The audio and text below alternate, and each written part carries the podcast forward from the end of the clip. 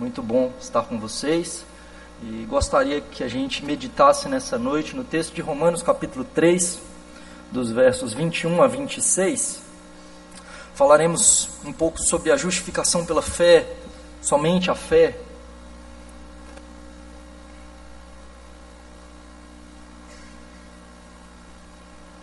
Romanos, capítulo 3, leremos dos versos 21 ao verso 26.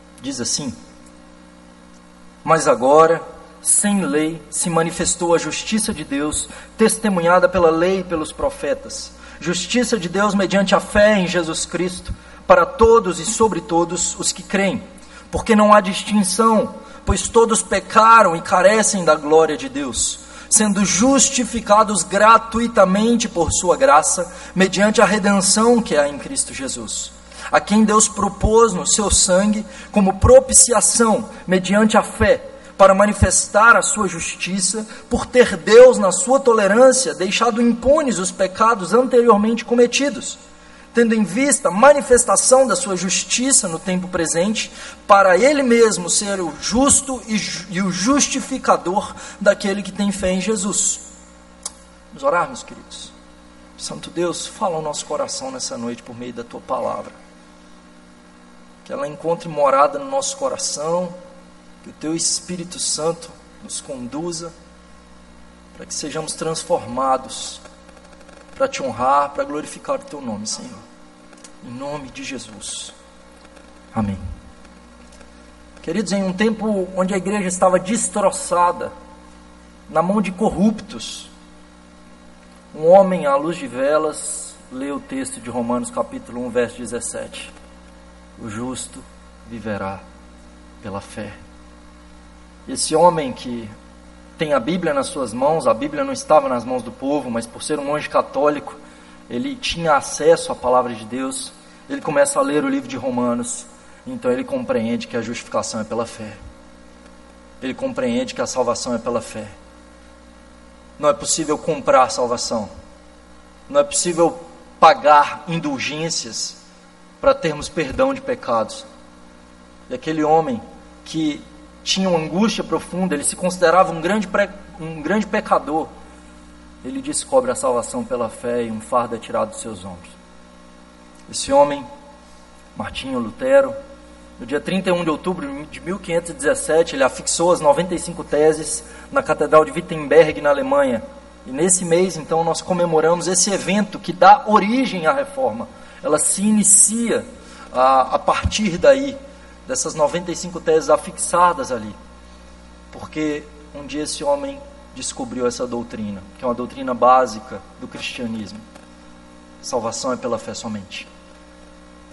Quando olhamos para o livro de Romanos, ah, Paulo escreve para uma igreja que ele não havia visitado ainda, ele tinha o interesse de ir para lá. Ele tinha interesse de ir até aquela igreja e ele escreve a essa igreja anteriormente o que a gente pode chamar de o Evangelho segundo Paulo. Porque Paulo escreve sistematicamente o que é o Evangelho. Ele expõe para a igreja de Roma, aos romanos, ah, exatamente o que é o Evangelho. E ao longo desses capítulos do livro de Romanos, a gente ah, tem essa exposição de Paulo.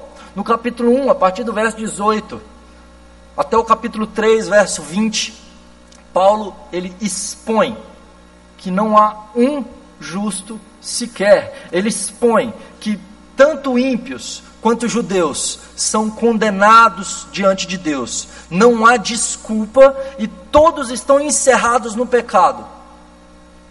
Mesmo os judeus tendo a lei, eles não conseguiram guardar a lei. Eles não podem guardar a lei. Então, durante todo o início do, do livro de Romanos, Paulo trabalha para dizer o seguinte: você acha que você é justo? Se você tiver que se apresentar diante de Deus, você vai ser condenado. Você acha que por não ser judeu, então porque você não tem a lei, Deus vai te salvar? Você pode se justificar pelas suas obras ou, pe ou pela, pelo seu moralismo? Você não pode, ninguém pode. Ninguém pode se salvar diante de Deus. E agora, a partir do verso 21, Paulo começa com a conjunção adversativa. Mas agora, e aí vem a boa notícia. A gente tem quatro vezes no ano no seminário, eu estudo no seminário JMC, e nos seminários da nossa igreja, nós temos ah, por obrigação evangelizar. Glória a Deus por isso, né? Mas ah, quatro vezes ao ano nós temos que sair para evangelizar formalmente como seminário. E tivemos um evangelismo na congregação que eu estou plantando. Fomos lá, mais de 100 seminaristas. E para esse evangelismo eu criei um questionário. Um questionário ah, pra, com o intuito de conseguirmos chegar às casas a fim de evangelizar. Um questionário religioso. E a ideia, de fato, é poder apresentar o Evangelho. Muitas vezes a gente acha que para apresentar o Evangelho, a gente precisa chegar e dizer assim: Jesus te ama.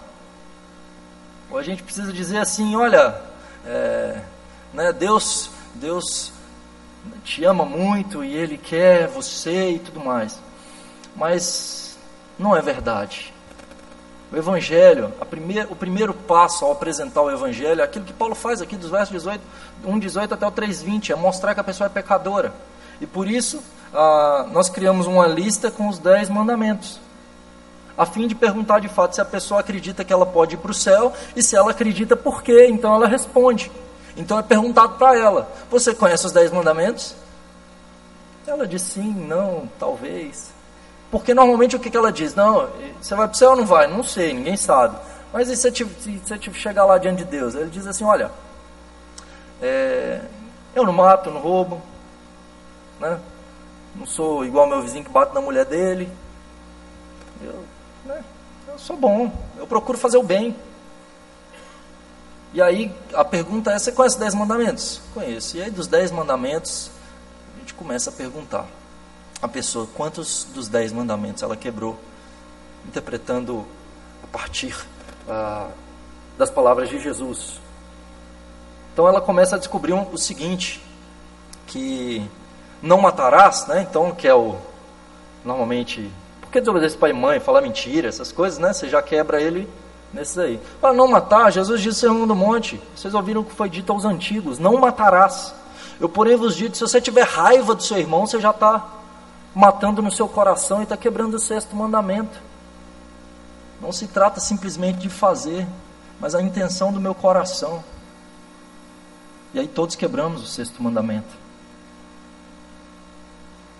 O não adulterarás não é simplesmente o ato da, do adultério carnal, mas o simples ato de desejar no coração já há a quebra do sétimo mandamento.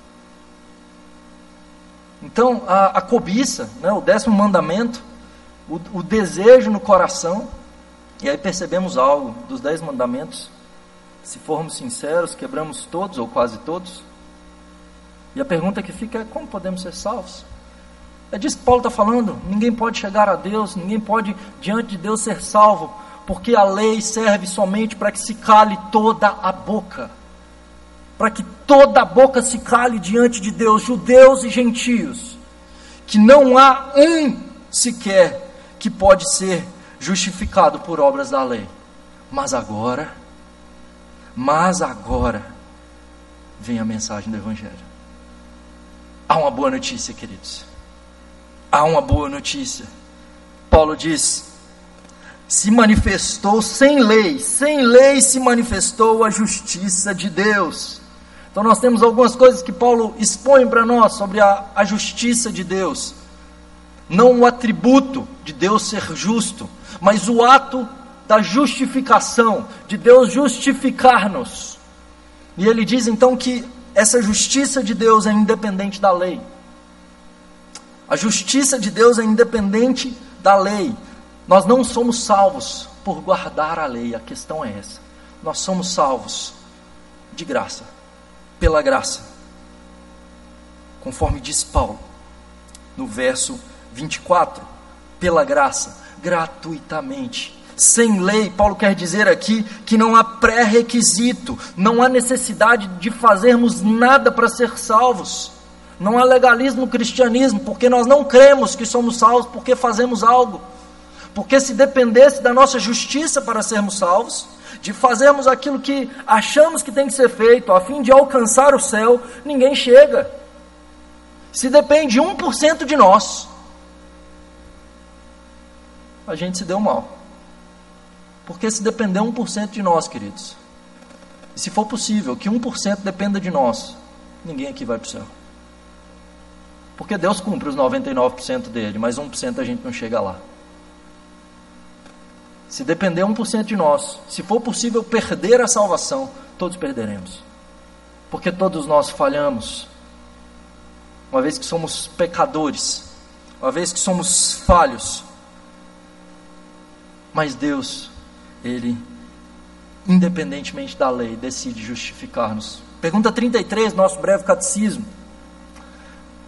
É perguntado o que é a justificação. E é dito lá que a justificação é um ato da livre graça de Deus, na qual Ele perdoa todos os nossos pecados, na, na qual Ele nos declara justos.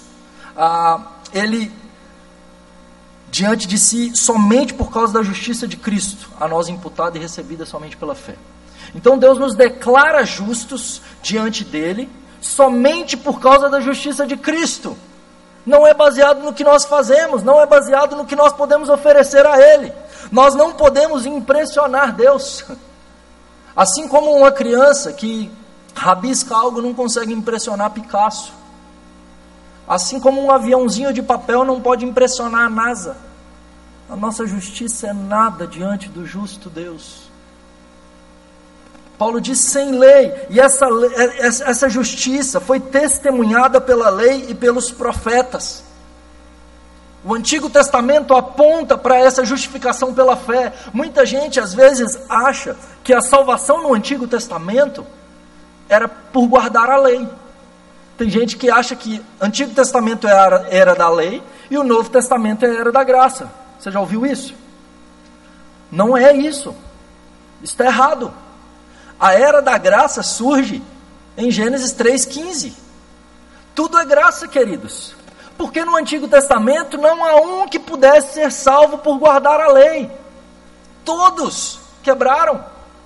Se há um salvo no Antigo Testamento, foi pela graça. Porque depois do pecado de Adão, todos nós estamos encerrados na condenação.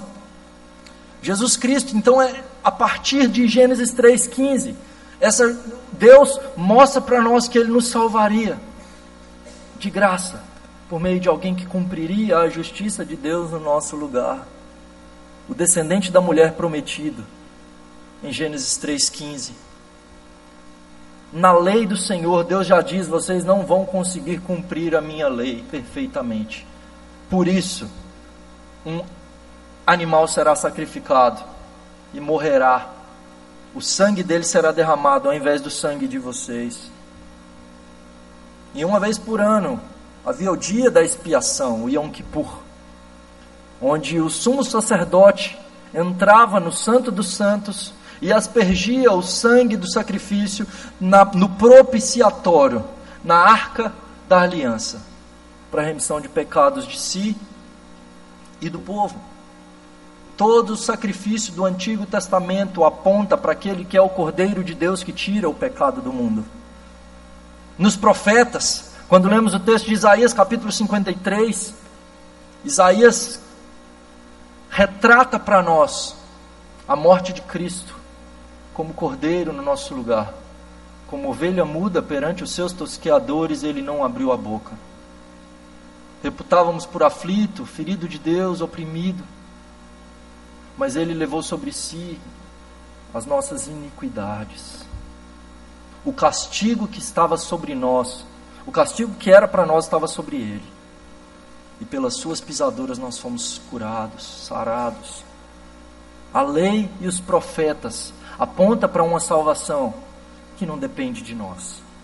É sem lei ele é aquele que foi prometido no Antigo Testamento. Ele é aquele a, a, a, tipos. Ele é o propiciatório, a tampa da arca da aliança que cobre os nossos pecados diante de Deus, que desvia a ira de Deus para si.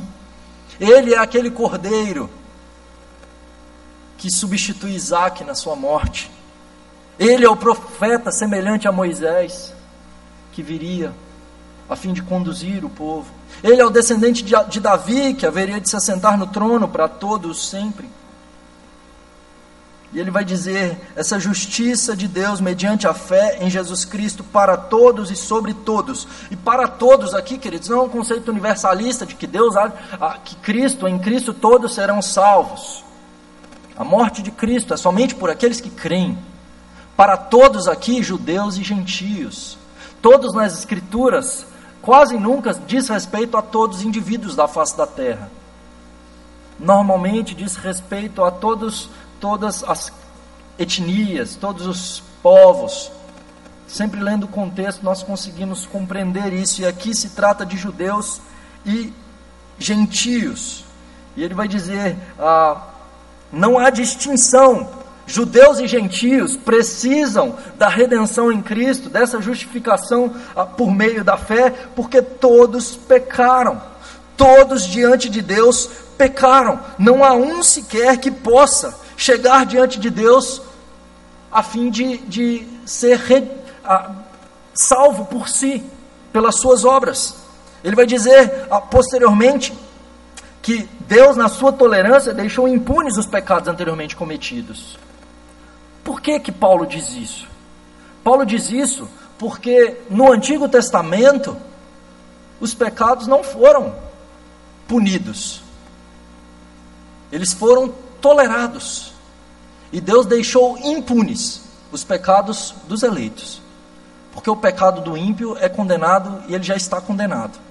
Agora, o pecado dos eleitos, no Antigo Testamento, ficou impune até a cruz. Então Deus, na sua tolerância, deixou impunes esses pecados, porque Hebreus capítulo 10 diz para nós que o sangue de touros e bodes é insuficiente para remover pecados.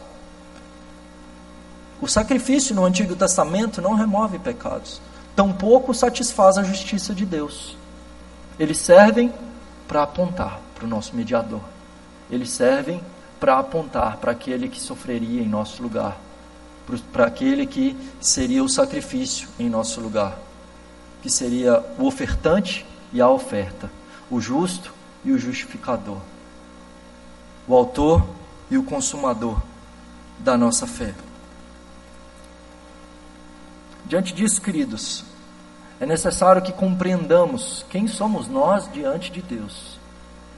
Pecadores, miseráveis. John Newton era capitão de um, de um navio negreiro e provavelmente você conhece uma canção que ele escreveu, uh, Amazing Grace. É uma canção, uma das mais cantadas em todo o mundo. E esse homem, diante do uh, sendo capitão desse navio, milhares de escravos morreram sendo transportados por ele da África para a Inglaterra. Mas esse homem teve um encontro com a graça de Deus. Esse homem foi salvo pela graça. Ele creu em Cristo. Foi redimido, justificado pela fé. Na sua velhice, ele tem uma frase interessante, devemos nos lembrar. Ele diz: A minha memória já praticamente se foi, mas há duas coisas que eu não me esqueço nunca. Eu sou um grande pecador e Cristo é um grande Salvador. Nós somos grandes pecadores, queridos. De nós, não há nada que possamos oferecer a Deus. Tudo que sabemos é pecar, tudo que sabemos é, é desagradá-lo. Toda boa dádiva que temos vem dele. Não devemos nos orgulhar do que fazemos. Não é possível que um crente se ache ou se julgue superior, ou se coloque numa posição de considerar-se superior a quem quer que seja. Sim, somos melhores, mas não é por nossa causa. Nós procuramos andar de acordo com a vontade de Deus, nós procuramos andar uma vida de, de modo digno, de que fomos chamados, mas não é por nossa causa, não é porque nós merecemos. Em seguida, Paulo continua dizendo que essa justiça de Deus, então a justiça de Deus ela é independente da lei, ah, e ele continua dizendo que essa justiça de Deus é revelada, é baseada, e a base da justiça de Deus é o Filho. Ela é revelada por meio do Filho, por meio de Jesus Cristo. Não seria Deus injusto de perdoar o ímpio, de absolver aquele que deveria ser condenado? Deus diz isso, que o juiz que inocenta o culpado, ou que condena o inocente, ele deve ser condenado. Não seria Deus injusto de absolver-nos, sendo nós merecedores de condenação? De fato, queridos, Deus não simplesmente nos perdoa. Deus não simplesmente poderia deixar para lá o nosso pecado, ignorar, dizer assim: olha, veja bem, eu vou fingir que eu não vi, entendeu? Vai lá, então está perdoado. Ah, esquece isso. Deus não faz assim, Ele é santo, Ele é justo. Por isso é necessário que Cristo fosse o justo e o justificador. Ele é quem satisfaz a justiça de Deus no nosso lugar. A justificação, queridos, é uma declaração legal de Deus de que nós somos ah, justos. Não é que nós nos tornamos justos. Não é que nos é transferida santidade. Nós somos declarados no tribunal de Deus objetivamente justos. Não é só que a gente é declarado inocente, a justiça de Deus ela é creditada a nós. Não somente os pecados que ele não cometeu, mas tudo que ele fez, cumprindo a lei de Deus, é transferido para a nossa conta. Substitutivamente, Cristo paga as religiões do mundo, ah, normalmente, querem requerer dos homens sacrifício. O que Deus requer de nós é fé. O próprio Deus é quem paga o preço no nosso lugar. Nas religiões que temos ao redor do mundo, não cristãs, temos o homem querendo se justificar querendo tornar-se um Deus, atingir a iluminação, chegar até um patamar de espiritualidade elevada, de um padrão elevado, ser ah, rico de espírito. E o primeiro passo do cristianismo é reconhecer-se pobre de espírito. Bem-aventurados os pobres de espírito, porque deles é o reino dos céus. Aqueles que reconhecem que estão diante de Deus em um estado de mendicância. É isso que significa a palavra tocos, pobres. Em Mateus capítulo 5, verso 3. Reconhecendo que diante de Deus não tem nada, não pode nada, não é nada. As pessoas querem se justificar. Todos os homens desejam de fato ah, chegar a um padrão elevado. O Deus Todo-Poderoso se esvaziou e assumiu a forma de servo para pagar pelo meu e pelo seu pecado, para nos resgatar, para poder pagar pelos nossos pecados. E Paulo utiliza duas palavras interessantes que ah, resumem a obra de Cristo em nosso lugar. Ele utiliza a palavra redenção e ele utiliza a palavra propiciação. Ah, uma palavra é religiosa, oriunda do Antigo Testamento, e uma palavra é comercial. Era uma declaração comercial de sua época. Redenção. Redenção é o ato de resgate de um escravo. É a compra de um escravo, é o pagamento de uma dívida que esse escravo tem, e por conta dessa dívida, ele tornou-se escravo. A nossa dívida era impagável. Nós não poderíamos, ainda que trabalhássemos por toda a eternidade, nós não poderíamos pagar a nossa dívida, o escrito de dívida que era contra nós.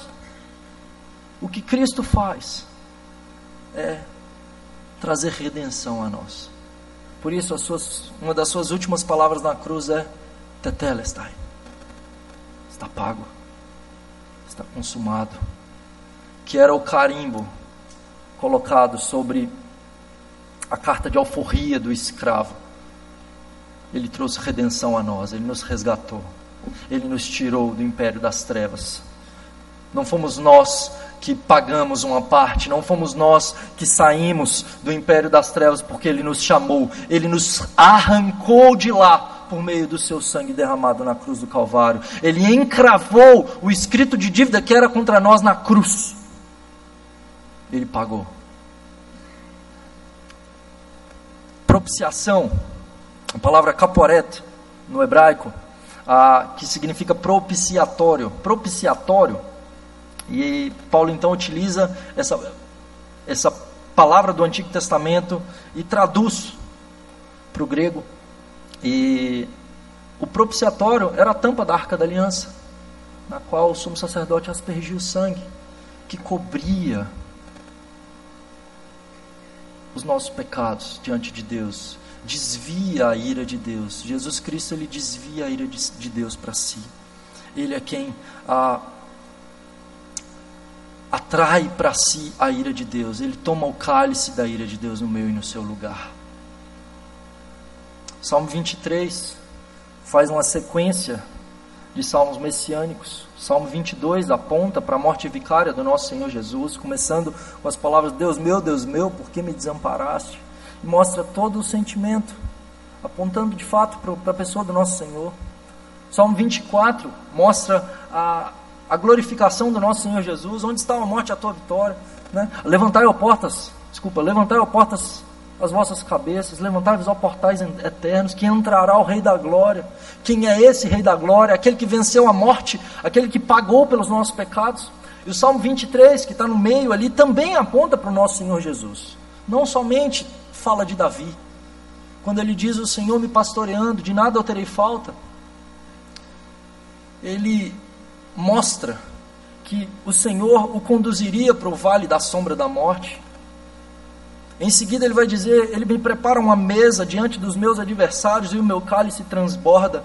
Queridos, a figura de um rei, os seus adversários diante dele, um cálice transbordante, não é a figura de uma festa. Possivelmente os inimigos conquistados.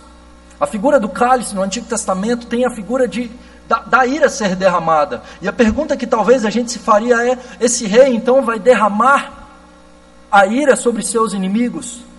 O que Cristo faz no meio e no seu lugar é tomar o cálice da ira de Deus.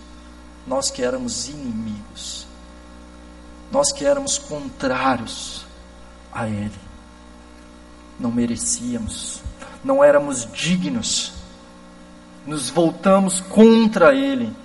E Ele toma o cálice da ira de Deus no meu e no seu lugar, até a última gota. Deus nos salva, queridos pela sua graça. Tem um livro da Bíblia que eu tinha muita dificuldade com ele. Não sei se você já teve. É o livro de Oséias, o primeiro dos profetas menores. Eu tinha dificuldade porque Deus é, manda Oséias se casar com uma mulher que não valia nada, sabe? Essa mulher não valia nada. Oséias vai lá e casa com ela, ela lhe dá filhos. E logo em seguida, essa mulher abandona Oséias e o trai. Ela segue após amantes que, lhes dão, que, que dão presentes para ela. Ela vai embora e se torna escrava desses amantes. E aí Deus diz para Oséias: vai lá buscar ela de volta. E Oséias vai lá até esses amantes, numa terra distante, e compra de volta a esposa que já era sua. E eu ficava indignado. Falei, que absurdo com o profeta, homem santo de Deus, um negócio desse. Até que um dia eu descobri algo. Gomer sou eu. Sou eu que fui resgatado pelo Senhor, que Ele me comprou de volta, porque eu já era dele. Eu e você somos dele. A gente não pode dizer, Deus, eu te dou minha vida, porque ela não é nossa. Você não pode nem se matar, querido, porque sua vida não é sua. A nossa vida é do Senhor. Mas Ele nos resgatou com alto preço. É de graça, mas custou um preço altíssimo o sangue do Deus Todo-Poderoso derramado na cruz do Calvário. Em seguida, Paulo continua dizendo para nós que a justiça de Deus, ela é recebida pela fé somente. A justiça de Deus é independente da lei, ela é baseada na pessoa e obra de Cristo e ela é recebida pela fé somente, somente a fé. Ele vai dizer ah, para todos os que creem, Deus o salva. Pra, ele é justo e justificador de todo aquele que tem fé em Jesus. Deus objetivamente pagou pelos nossos pecados na cruz do Calvário. objetivamente, somos declarados justos. Mas a salvação é recebida. O instrumento pelo qual Deus usa para que nós recebamos a salvação é a fé. Nós precisamos ter fé em Cristo. A igreja a neotestamentária muitas vezes lidava com um problema, o legalismo judaico, porque eles diziam: temos que crer em Cristo, mas temos que guardar dias, temos que circuncidar-nos, temos que seguir a dieta judaica. Eles dizem que é necessário crer em Cristo, mas é necessário também fazer outras coisas. E hoje isso muitas vezes ah, é pregado por aí. Ah, não, de fato nós temos que ir em Cristo, mas a gente tem que fazer a nossa parte. Se a gente não fizer a nossa parte, veja bem, se Jesus voltar, você não tiver vigiando aí, ó, você vai ficar. Já ouviu isso? Pela fé somente, querido. E uma fé que nem é minha, vem do Senhor. É dom de Deus. O Espírito Santo, ele aplica a obra reden da redenção ao meu coração e eu sou regenerado. E eu respondo com fé e arrependimento. Esse é o instrumento pelo qual Deus nos salva. Eu creio em Cristo. E o crer em Cristo não é só acreditar, não, sabe? Mas não, Jesus, Jesus, nossa, Jesus, ó, Jesus. Não é tudo para mim, Jesus, não, Jesus Aí acorda domingo de manhã assim e fala: Não, Jesus é bom, mas o sol está quente, eu vou para a praia. Não é verdade? Jesus, deixa eu oh, Jesus. Domingo que vem eu vou. Queridos, crer em Cristo necessariamente implica de que eu confio totalmente na providência divina para a salvação, não vem de mim tudo que ele fez é necessário e suficiente para a minha salvação. Eu não confio em mim, eu confio nele. Única e exclusivamente nos méritos de Cristo que pagou pelos nossos pecados. Eu deposito toda a minha confiança, eu não preciso de mais nada, Cristo me basta. Cristo me basta. Ele é tudo para mim. Eu creio nele, eu tenho fé nele e sou fiel a ele e tenho fidelidade. A minha fé me leva à prática, a minha fé me leva à obediência. Por que vocês me chamam Senhor, Senhor, se vocês não fazem o que eu vos mando? Nós devemos não ser somente ouvintes da palavra de Deus, mas praticantes. A fé vem pelo ouvir. Mas a fé verdadeira produz obras dignas de arrependimento. Por isso Tiago diz que não, o homem, o único momento que diz que o homem é justificado somente, né, que fala pela fé somente, é, é, é o livro de Tiago, que ele vai dizer assim: veja que o homem não é justificado somente pela fé, mas também pelas obras. E aí você fala, nossa, então, e agora? Quebrou o sola fide? Não. Por isso que Lutero não gostava muito da carta de Tiago, sabe? Ele não gostava, não. Mas Lutero é um pecador miserável como eu e você. Ele não é inerrante. Ah, Tiago não está contradizendo Paulo que diz que o homem é justificado pela fé e não pelas obras. As obras que Paulo está falando são as obras da lei, uma confiança em que eu posso chegar lá. Tiago está dizendo de alguém que diz crer em Cristo, mas não, não pratica.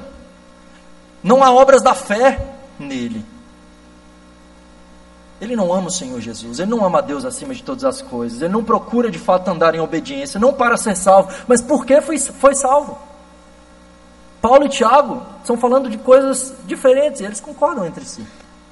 Necessariamente, queridos, devemos nos voltar para Ele em fidelidade. Uma vez que eu sou justificado, necessariamente eu devo andar em santidade. Necessariamente eu devo seguir os passos do meu mestre, tomar a minha cruz, seguir o meu Senhor Jesus. Essa cruz não é para ser salvo. Essa cruz não é com o propósito de morrer nela para pagar. O preço foi pago. Hoje pela manhã eu disse, o crente não precisa nem morrer. Se Jesus voltar antes da sua morte e você for cristão verdadeiramente, você vai ser transformado. Você nem passa pela morte porque Jesus já pagou. Está pago. A morte ainda é uma consequência do pecado que nós temos. Mas nós não precisamos pagar. Nós devemos viver pela fé. E uma vida de fé é uma vida de obediência. É disso que se trata o livro de Hebreus, capítulo 11. O propósito de Deus em eleger-nos e nos justificar é de nos tornar santos, é de nos fazer conforme a imagem do seu filho. Diante disso, querido, queria que meditássemos em algumas coisas referentes a isso. A primeira delas, entendermos que a salvação não depende de nós, não depende do que eu faça. Eu não devo me orgulhar por ser cristão, eu não devo me orgulhar por praticar boas obras, eu não devo ah, me exaltar diante dos outros ou querer que as pessoas me aplaudam, ou buscar reconhecimento, ou buscar visibilidade.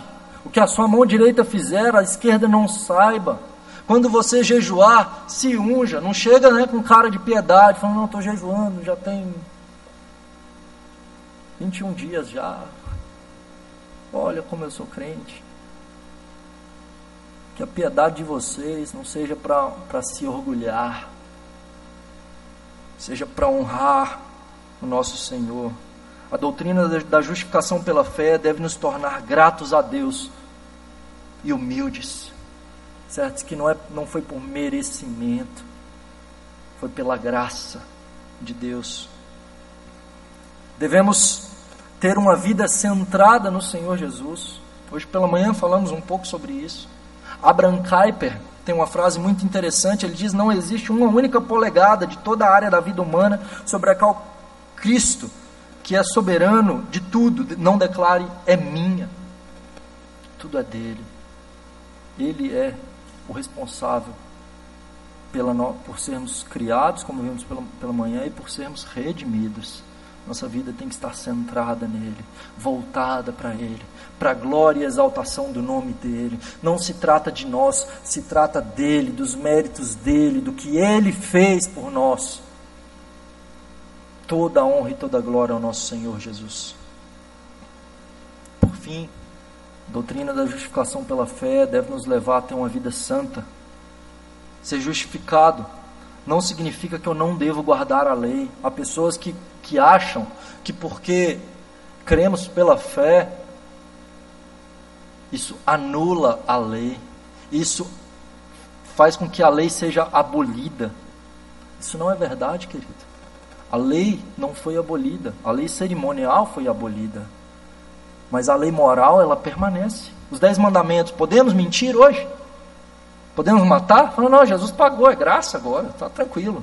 Podemos? Os dez mandamentos, queridos, permanecem. Inclusive o quarto, lembra-te do dia de descanso, para o guardar e o santificar. Devemos compreender esses mandamentos. Nós não somos livres de guardar Graças a Deus, nós não precisamos cumpri-los perfeitamente para sermos salvos.